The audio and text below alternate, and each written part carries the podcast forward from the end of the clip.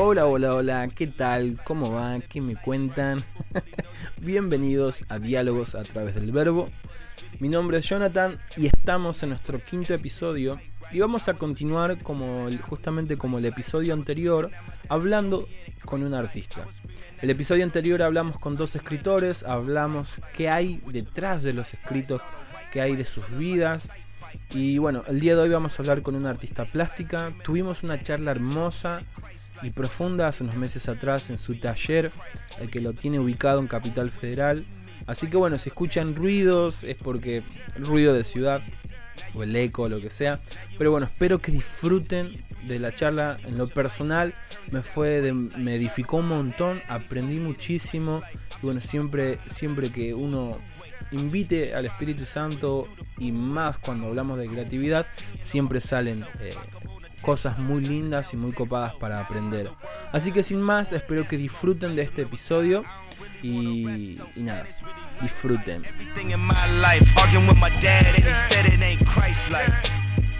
Bueno, estoy acá para hablar con una persona que admiro, que me inspira. Estoy, si escuchan esta reverberancia y ahora escuchan una alarma, justamente en este preciso momento, porque hay hay fuego acá en esta charla, en esta habitación, están, están viniendo los bomberos.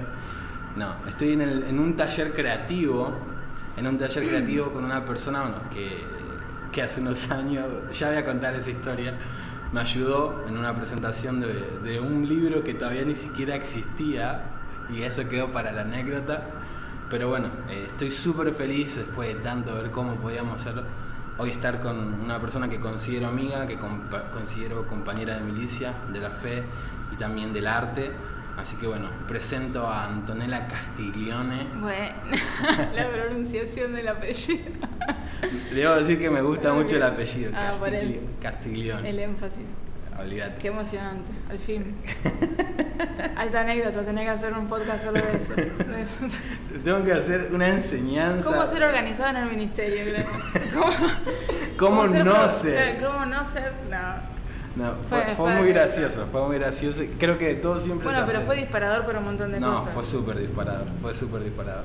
Después te redimiste, pudiste organizar otra presentación con él. bueno, Anto, estamos acá primeramente porque justamente este podcast se llama Diálogos a través del verbo. El hecho de que se llame diálogos es como ese juego de dos palabras del día y el logo. Y yo creo que todo lo que sea, todo lo que nos atraviesa Jesús siempre produce luz. Y la idea es que esta conversación sirva para traer luz a, a esas personas que están en búsqueda de su propósito, que tienen preguntas, Así que nada, creo que Jesús en vos, Jesús en tu vida, Jesús en tus procesos, es lo que a través bueno, de, esta herramienta tan linda como el podcast va a traer eh, luz para las personas que están buscando quizás una respuesta. Ese es el fin también de, esto. Así que bueno, ¿querés agregar algo antes de que empecemos? No, no, no, expectante, emocionada. vamos, vamos. Bueno, Anto, contame un poco, recién estábamos hablando un poquito, pero ¿En qué momento nació para vos el arte o en qué momento dijiste me gusta pintar? Eh, voy a hacer con esa pregunta. Eso es algo que recién te contaba, pero ahora que lo vuelvo a repensar, es como que de grande ya entendí que el propósito de la vida de cada persona ya está en el ADN. O sea, nacemos con eso. Entonces, cada vez que me dicen, bueno, ¿desde cuándo empezaste a, dibujar? Yo digo, no tengo memoria de un día que no haya dibujado, o el día en que dije, voy a agarrar un lápiz. Eh, así que del jardín, o sea, tengo, tengo memoria, estaba, como dije, en mi ADN. O sea, desde el principio, desde que fui creada, ya tenía metido eso. Y, y con los años, quizás eh, me di cuenta de que valoraba mucho más el arte, que disfrutaba de los dibujitos. A veces nos, nos reímos con John de, que éramos chiquititos y los dos captábamos detalles de la animación de los dibujitos que otros no vieron. O sea, y ahora nos reímos de grande, tipo, ¿viste que en tal película, no sé, Tarzán, eh, tal detalle de este color? Sí, yo también lo había visto. Ay, nadie me entendía, ¿viste? Era como que ya de chiquititos nos dábamos cuenta y teníamos como esa esa capacidad para valorar el arte de una forma un poco más detallada que la de... Claro. Desde otra visión. Sí, sí, sí. Y eso no es porque haya practicado, porque... Eh, me metieron en una escuela artística, sino porque ya mi ADN tenía eso, ya apreciaba el arte de otra forma y era innegable. Tremendo. Me hiciste acordar un poco porque yo, bueno, escribo, me gusta la poesía, con esto somos el consuelo y todo esto. Es como que a veces soy muy friki de la poesía. Yo tengo recuerdos vestigios de donde yo escribía poemas super cursi, super ñoño y entregaba cartitas a, a mi compañerita. Pero ahora ya, como decís ya estaba incluido. de hecho, tenía nueve años, recuerdo soñar con ser músico y fue algo que pasó cinco años después, por ejemplo. Mm. En contra todo pronóstico, pero pasó. Así que bueno, tremendo eso, Anto. Y contame, ¿cómo fue este proceso de, animarte a abrir este taller creativo? ¿no? Yo sé que yo te conozco y sé que pasaron, pasó un tiempo eh, y también los miedos, tantas cosas pero desde esto de decir nací con este arte a decir cómo capitalizo eso también, porque mm. cómo vivo de eso. Y es como que a veces la gran preocupación de los padres, y aún dentro de la iglesia, es como ver el arte como algo recreativo. Y nada más que algo recreativo. Y lo triste, muchas veces, hablando de este ambiente en el que nacemos cristianos, es que solamente a veces el, el cristiano lo ve como algo inocente al arte y algo sin relevancia cuando en este siglo, fue siempre, ¿no? Pero particularmente en, esta era, mejor dicho, el arte eh, moldea la cultura y transmite los mensajes más fuertes que hoy la sociedad está consumiendo. Em, yo, a mí últimamente cuando me, toca dar charlas creativas o para creativos, siempre me gusta decir la frase como que eh, hasta los 26 años fui un fracaso en el arte pero tengo 27. Entonces ahí se quedan como, como que fracaso. Y mm, a la vista de todo, sinceramente, yo fui un fracaso hasta hace muy poco, porque yo era la que, me acuerdo, recibir el diploma de la carrera de Bellas Artes y yo mirarme y decir, ¿y qué hago con esto? O sea, y yo estaba segura y, y yo sabía que era lo mío, que no me veo haciendo otra cosa. Eh, que, no, que no me apasionaba nada más tanto como el arte, como para dedicarle horas, de historia, eh, hasta psicología he tenido que estudiar en arte, o sea, un montón de cosas. Eh, entonces, tener el diploma y decir, me voy a morir de hambre por el resto de mi vida, ¿viste? Pero yo tenía una convicción, que ahí va el todo, de este ADN, de que yo fui creada con esto, y yo a mi creador le creo, y yo a mi creador lo respeto, y yo no le voy a decir a mi creador, no, esto es una basura, me vas a matar de hambre porque me creaste así y bueno, yo te salí mal, soy un prototipo que salió mal.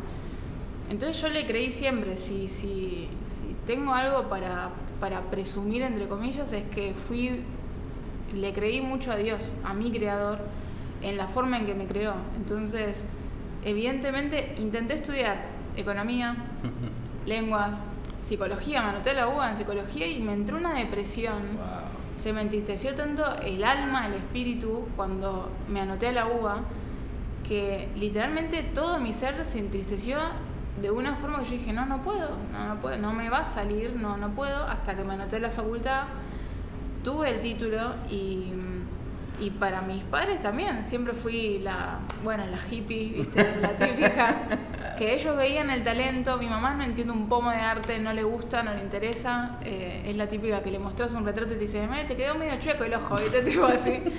Y quizás mi papá sí, como que lo respeto un poco más porque a él le gusta, pero siempre era, me subía al auto y era, bueno, hija, ¿y qué vas a hacer? Tipo, y bueno, buscate un trabajo, ya fue, o sea, y era constante tirarme abajo por muchos años, y yo los amo a mis viejos. Yo entiendo que a veces la gente más cercana es la que más te tira abajo porque es la que más te quiere proteger. Wow. Entonces, como más te quieren proteger, más se meten y más a veces te frustran. Y hay gente que ha quedado en el camino por eso. No, no lo hacen de malo, lo hacen porque nos quieren y porque en serio se preocupan, pero mm, yo tenía esta carga y vengo con un sueño hace, hace años de este taller, de este hasta campamento creativo, hasta charlas creativas, la tengo desde los 13 años. Y, y mi papá me venía insistiendo de que, bueno, algo tenés que hacer, bueno, vamos a recorrer talleres, me llevó por todos los talleres eh, de mi zona, allá en zona norte, no me gustaba ninguno, ¿viste? No me cerraba y era como, no, no. Y mi papá se enojaba más, me decía, no, encima sos pretenciosa con los talleres, ¿viste? Hasta que un día John, eh, mi novio, eh, me dice, mira, fui a tal local y tienen un taller arriba. Y subió y vi este ventanal espectacular. Hermoso. Lo vi en fotos y dije, tengo que ir. Vine, lo amé. O sea, es algo que también los, los creativos son muy de lo visual. Sí. Entonces, a mí los otros eran un desastre, no me gustaban. Y No. yo creo que también una especie como de guía interior, como una especie de, de ser intuitivo, como es como ese lugar soñado que ni siquiera quizás lo viste, pero No, lo no, pisás sí, y decís, es este, Este, lugar. sí, sí, y sí. no es otro. Sí, sí. Y también eh, yo siempre digo que el manager por excelencia es el Espíritu Santo porque era Él es como el guía literal, interior, si no queda como el... Y yo entré acá y no solo que está el taller, es hermoso, está en una zona céntrica, está en una zona donde la gente se anota el arte todo el tiempo, sino que los dueños son súper macanudos, los dueños nos han regalado días de alquiler. Dice, no, con tal de que se llene el local, ¿viste? O sea, chocho. Estamos haciendo convenios con cafeterías que trabajan con nosotros. eh, hicimos un convenio con una casa de marcos. O sea, estamos medio que revolucionando tipo los emprendimientos alrededor. Qué lindo. Entonces ahí tenés también la confirmación de que Dios el Espíritu está. Santo te dijo sí y era un no antes porque sí ahora. O sea, si vos me decías que sí en este, que quizás yo tenía talleres mucho más cerca de mi casa, mucho más cómodo, pero no era, no era. Y simplemente no es. No me digas por qué, porque eran buenos, eran eh, talleres que- llenos de gente, pero no era, no era, no sentía paz hasta que entré acá y todo encaja, todo encaja. Tremendo. Me quedo con estas dos cosas que me decís, ¿no? Como era un no, pero después fue un sí. Y me quedo también con la imagen tan hermosa y tan sana, desde un corazón sano, el hablar de, a veces de la sobreprotección o la protección de los padres, que a veces en ese miedo o en el no entender por ahí cómo fue creado su hijo o su hija, particularmente los artistas, Mm. pero a veces no digo, eh, me, me- me llama mucho la atención como lo dijiste, porque ah, literalmente muchas personas quedan en el camino por heridas, particularmente de su familia, de sus padres, de sus Sí. amigos, pero la intención de ellos no era quizás herirlo, a veces sí, puede ser, sí.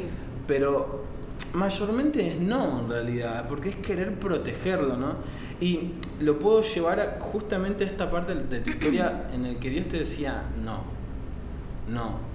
Y quizás un silencio, que a veces el silencio es peor Sí. que que te digan dedicate Sí. a otra cosa, Sí, porque el silencio es como, pará, pero. ¿qué hago? ¿Sí o no? Y de repente Dios No, te era dice... sentir como que sí, buscaba un taller, pero no es este. Y yo digo, peor. Y Yo cuando digo que- no, me refiero a años anteriores. Sí, sí, sí, sí. Pero eh, yo creo que el rechazo y el defender tu, tu ADN o tu forma de ser creado te forma mucho el carácter. Pero tenés que aceptar de que el rechazo va a venir.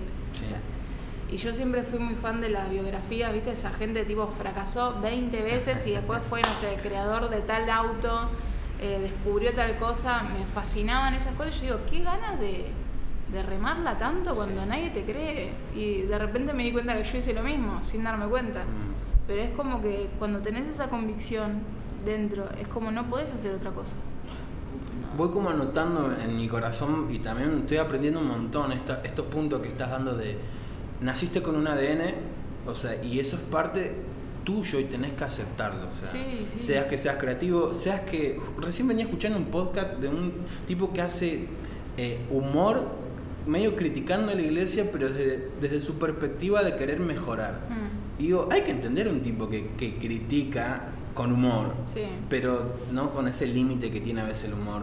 Pero esto de, de aceptar quién sos, ¿no? con cosas buenas, con cosas malas, a cambiar y a mejorar. Pero particularmente esto es decir, para amo el arte, no sé cómo, pero dijiste algo, yo a mi creador le creo. Sí. Y eso es, Es que- tremendo. Si, si te soy sincera, ya vamos a, tipo, deschavar todo. Pero yo he soñado con, ¿por qué no, no me salen bien los números? O sea, ¿por qué no puedo ser una contadora y disfrutarlo? ¿Por qué no puedo tener... En serio, sinceramente, yo decía, ¿por qué no puedo encantarme el derecho y ser una abogada exitosa y tener mi sueldo y mi casa espectacular? O esos trabajos que, que para la sociedad son exacto, que para la sociedad son lo mejor del mundo hasta que tuve que con los años empezar a aceptar de que no me gusta el derecho, no me gusta la medicina, no puedo ver ni sangre que me descompongo, o sea, y empezar a aceptarse y es por eso que yo lucho un montón con cuando hablo con adolescentes de ese tema de naciste así, acéptate, o sea, eh, es un proceso muy difícil. Eso de percibirse diferente eh, a, a como uno es, es como, pero amate, loco, o sea, naciste así, está bien, o sea, yo sé que quizás no, no encajás, yo quería ser abogado, hay otra gente que se- no se reconoce con el sexo, pero eh, si yo hubiera querido ser algo que no, no nací para hacer, me voy a frustrar toda la vida, entonces no, no funciona. El ADN del creador es como que es eso. Yo creo que parte, escuchándote parte también de que te pudiste amar y aceptar con esa creatividad es porque viste también esa creatividad en Dios. Mm. O sea, en tu búsqueda de amar a Dios, de conocer a Dios, viste como te pudiste verte reflejada en Él también. Y decir, pará, Dios tiene esta faceta, ¿por qué yo no puedo aceptar que tengo la misma? Sí, fue también, en realidad es como que, por eso digo el manager por excelencia. Me han preguntado varias veces, mira, mi hija quiere ser cantante. En charlas que doy, después cuando termina se me acerca gente, a veces a pedir consejos sobre arte y esas cosas, y me dice, mira, mi hija es cantante, ¿tenés contactos para, para lograr quizás lo que yo pude lograr por gracia pura? Y yo le dije, mira, el mejor manager que te puedo recomendar es Dios, porque a mí no me llegan cosas y yo tuve el, el pase libre en el arte porque Dios me lo dijo. O sea, Él me dijo, metete en lo que quieras en el arte y, y yo voy a estar ahí. Porque Él me dijo, te creé para eso. Wow. O sea, fuiste creado para esto. ¿Cómo te voy a poner un sentir o un amor por el arte o por el deporte o por la, no sé, la sea, abogacía, claro. lo que sea? Y que no disfrutes o que no te vaya bien. Wow. O sea, por algo te creé con eso, quiero que te vaya bien con lo que hiciste. El tema es que muchas veces seguimos la sociedad y nos guiamos por títulos copados o títulos importantes y, y seleccionamos y nos encanta seleccionar y separar a la sociedad y separarnos entre los humanos y, y elegir quién merece más. El flaco merece más, el más lindo merece más, el rubio con tal, eh, en tal barrio merece más, tal carrera merece más. Y la verdad es que todos somos valiosos. O sea, si vos, yo quiero escribir una poesía, no me sale. Claro. Si te quiero resolver un caso, no me va a salir. Ahora te pido, pinta un cuadro como el que pinto yo, probablemente no te salga. Totalmente. ¿Entendés? Entonces hay espacio para todos. Porque todos fuimos creados por algo. Y por ejemplo, hay gente que quizás viene al taller y pinta zarpado y es excelente, como por ejemplo John. eh, pero no tenemos la misma búsqueda o no vamos para el mismo lado.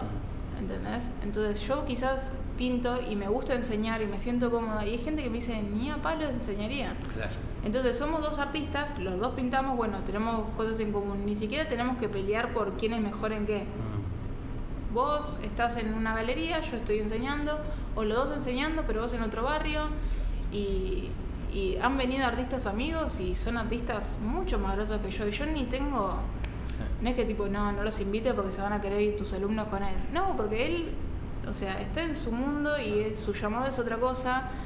Y, y ahí es, es como que entras en una paz de yo tengo esto, el otro tiene que hacer esto, el otro gana 20 lucas, pero yo soy feliz ganando la mitad, pero estando acá, haciendo lo que yo quiero. Y al final eso es lo que vale.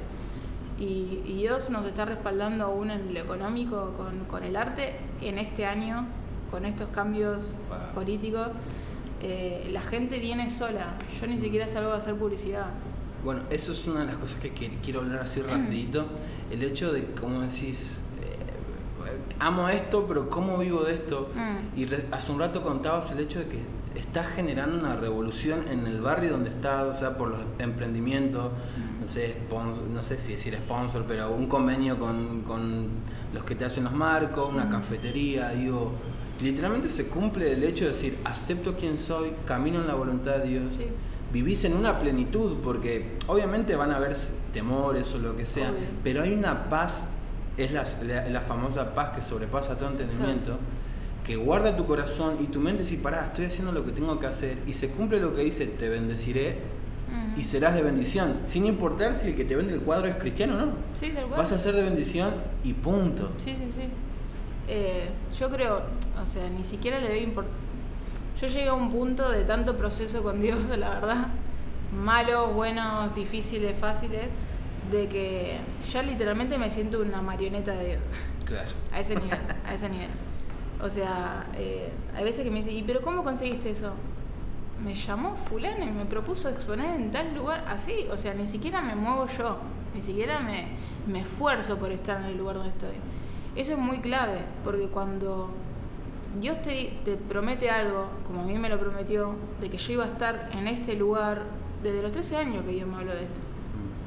Me dijo, empecé a estudiar arte de forma profesional porque tenés que influir, influenciar en, en cierto rango de artista que los demás no llegan. Claro. A los 13 años, y me acuerdo habérselo dicho a mi mamá, y mi mamá tipo, bueno, dale, sí, chao. Claro. Y me acuerdo el día estábamos en Italia porque fuimos de misioneros y yo entrar y decirle mamá, mira, siento esto y, y siento que tengo que hacer esto y mamá me dijo, bueno, dale, seguí con la tarea, ¿viste? Y, pero fue así. Y, y yo creo que cuando Dios te promete algo, ni siquiera te tenés que forzar, es simplemente creerle, tipo, listo, acá estoy. Wow. Y mi oración antes del taller fue, acá estoy, o sea, sé lo que quieras, no tengo idea de lo que vas a hacer, pero estoy dispuesta, lo que sea. Me sacás todo, yo siempre digo, me sacan el taller, me sacan todo y yo seguiría creyendo en la Dios. Yo creo que eh, justamente esa es la clave a veces de los procesos, Mm, que los procesos en realidad vienen a matar los ídolos del corazón. literal. El ídolo puede ser el sueño, el ídolo puede ser, no sé, el reconocimiento. Y cuando Dios pasa a ser tu Dios, literalmente tu posesión, lo demás no te puede poseer.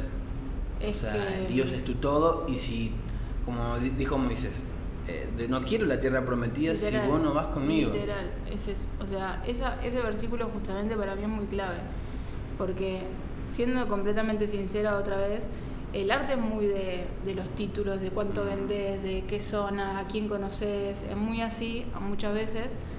Y yo me metí en ese mambo. Es como, bueno, ¿dónde tengo que llegar? ¿Qué me tengo que anotar? ¿Y y dónde tengo que estar? Y yo quiero el taller. Y salí a buscar talleres. Y estaba esa busca de ego, digamos, de esa cosa de tipo, me tienen que conocer. Y yo lo intenté muchas veces. El otro día subí un perfil que yo tenía de dibujos que llega a los 200 me gusta, con suerte, que donde yo veía que me esforzaba, que le hacía retratos a famosos para que me retuitearan, para que me comentaran y Bueno. publicaba cuando me retuiteaban. Y era mi búsqueda de meterme, porque era un consejo que una profesora de la facultad me dijo, me dicen, vos hacerle retratos a los famosos y vas a ver cómo arrancás el toque. Fue mi pie, pero el corazón no lo tenía listo. Claro. Entonces me doy cuenta que en el momento en que dej- ya no me importaba eso, ahora lo tengo y no me importa. o sea, laburé tanto para tenerlo, pero en el medio, en el proceso Dios me baqueteó tanto, gracias a Dios, que si yo lo hubiera tenido en ese entonces yo probablemente lo hubiera arruinado. Wow. Este taller, o las muestras, o lo que sea, porque mi ego estaba por encima de otra cosa. Y ahora yo tengo amigos artistas, tengo exposiciones, vendo cuadros, estoy en el taller, tengo muchos alumnos y me da igual si no Mm. tengo a Dios. ¿En serio? Es como, y llegás a ese punto donde a veces para mí que Dios te da las cosas cuando ya no te importan esas cosas. En serio, es como que lo entendí de que a veces luchamos tanto, luchamos tanto para conseguirlo, pero Dios no te lo da porque sabemos que eso va a ser nuestro todo. Y cuando claro. ya no nos importa nada, y como Moisés, tipo, si no venís conmigo, me quedo en el desierto, o sea, no me importa nada. Y cuando llegas a ese punto, ahí empiezan las cosas. Wow. Pero para eso se hace falta procesos y Y humildad dejarse procesar. dejarse procesar y, y entender qué, qué es lo importante en serio y quién maneja en serio las cosas. Wow. Porque una vez que arrancó, desde que arrancamos el taller no podemos creer lo que pasa. Mm. Hay veces que con John, mi novio, no- nos vemos y decimos, no, yo no puedo creer lo que estamos viviendo. Mm. O nos dicen, no, sí, eh, arreglamos esto, esto, un convenio con una cafetería, así nomás, tipo, no, re buena onda. O la gente viene al taller y dice, algo pasa en el taller, ¿viste? Como que se vienen a veces estresados, cargados y se van con una sonrisa. Entonces ni siquiera es nuestro taller. Yo siempre lo digo, este taller no es mío, esto es el Espíritu Santo que haga lo que quiera. Eh, hay veces que he tenido alumnos llorando, contándome cosas, eh, he tenido mujeres grandes pidiéndome consejos Ah. mientras pintábamos un cuadro. Y. Así que el taller es, es como, ni siquiera es mío. O sea, mi carrera no es mía, mi título no es mío, mi vida no es mía. Ya llega el punto de que mi vida no es mía. Y si, y si hoy Dios me lo saca todo, no me importaría como si me lo sacara años atrás. Wow. Y por ir terminando, porque sé que ya hay que arrancar, tenés que ya arrancar una clase, alumnos, pero lo- creo que va a haber una parte 2 porque hay otro- Sí, sí, sí, muchas sí. otras cosas que quiero hablar, quiero hablar del taller, experiencias que han pasado acá, que seguramente son muchas, y podemos invitar a tu novio claramente en la crack. próxima para hablar también de cuanto más voces, mejor. Admiración. Pero si tendríamos que terminar sencillo, ¿qué Mm. sería para qué lugar ocuparía hoy el arte para la iglesia y para la sociedad? Y con esto concluimos. Para mí es, sinceramente, y no porque sea algo que yo admiro, es, es la forma más fácil de llegar a las personas. Mm. Porque vos ves en la calle alguien que toca la guitarra y el que conecta con ese arte va y se acerca. Y, y vos ves a alguien que está tocando la guitarra y se te acerca, che, ¿hace cuánto tocas? Uy, ¿qué guitarra es? Es como que perdés ese filtro de vergüenza o de tabú, tipo, no, no me acerco, es un desconocido, no, porque está dibujando. A mí me ha pasado, o a John también, a veces hablamos tipo, no, estaba dibujando y se acercó a alguien, ¿viste? Y es como que cuando alguien, esto lo leí de un libro de Rafael Hayek, eh, decía, cuando alguien admira tu arte, está dispuesto a escuchar cualquier cosa que vos le digas. Uf, Y para mí fue esa frase fue acá y mi excelencia, sinceramente, mi exigencia en el arte es por eso. O sea, yo me exijo en la pintura y en estar en ciertos lugares y con calidad. O sea, yo este cuadro estuve meses, lo dejé tirado porque me sentía que no estaba a la altura para nada. Lo odié. Y dije, no, esto tiene que estar en galerías porque tengo que llegar a eso y la gente tiene que admirar esa pintura para que después yo le diga, creo en, en los ovnis y me crean, ¿entendés? Pero no, ¿entendés? O sea, yo no creo en los ovnis, yo creo en el creador y se lo voy a decir y me van a respetar por eso y lo van a escuchar. Y esa es mi exigencia. Sinceramente es eso lo que me exige. Tremendo. El arte no es el fi- el fin, sino el medio. Solo el medio. Tremendo. Wow. Así que bueno, gracias Santo. Gracias, Va a haber, muy va a haber la, la próxima con más, vamos a ir con más tiempo. Voy a llegar puntual. Pero bueno. lo Transporte bendecimos. público Lo bendecimos. de Buenos Aires. Así que bueno, gracias Santo por tu tiempo. Y bueno, vamos a dejar que empiece la clase. Dale, bueno, Así que bueno, gracias Santo. Nos No. vemos.